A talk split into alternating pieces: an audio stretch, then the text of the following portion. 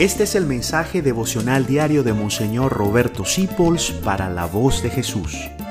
Queremos que la sangre de Cristo no se derrame en vano. Paz y bien, ayer meditamos sobre Padre, haz de mí lo que quieras. Yo decimos, sea lo que sea, te doy las gracias. Un corazón agradecido. Hay que dar las gracias siempre, porque Dios tiene dos clases de regalos. Regalos bonitos. A mí me regalaron esto, muy bonito, me encanta mi matica, la tengo allí en la capilla donde yo rezo. Me regalaron ese velón rosado, me lo regaló Rosana. Rosana regaló un velón rosado.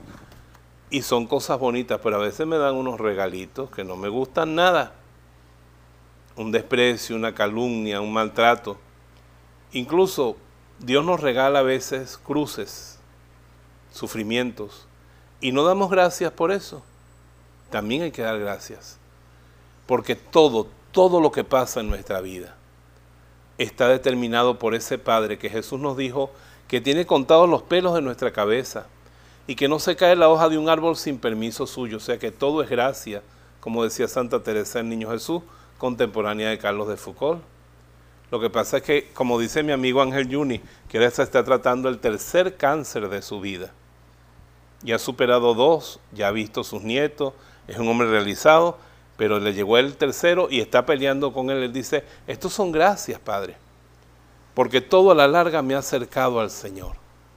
Son gracias que uno no comprende. Por eso, Padre, te doy gracias hoy por lo que yo he comprendido que es una bendición tuya y también por eso que he estado agitándome toda la vida para ver cómo me lo quito, cómo lo borro de mi pasado, cómo lo saco. También te doy gracias porque todo eso manifiesta tu amor y algún día comprenderé el regalo.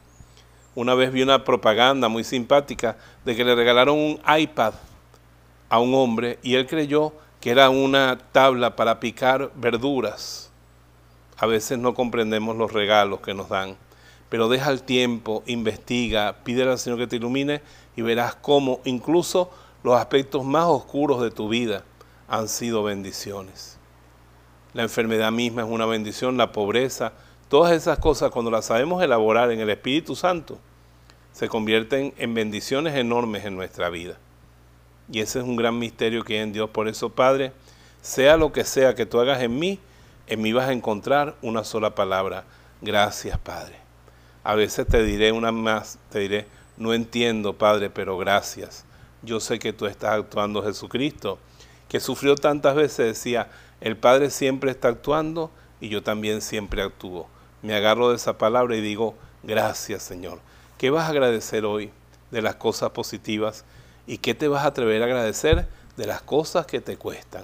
Hazlo y verás cómo tu corazón se libera. Te bendigo en el nombre del Padre, del Hijo y del Espíritu Santo. Amén.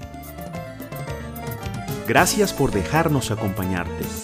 Descubre más acerca de la voz de Jesús visitando www.lavozdejesús.com Dios te bendiga rica y abundantemente.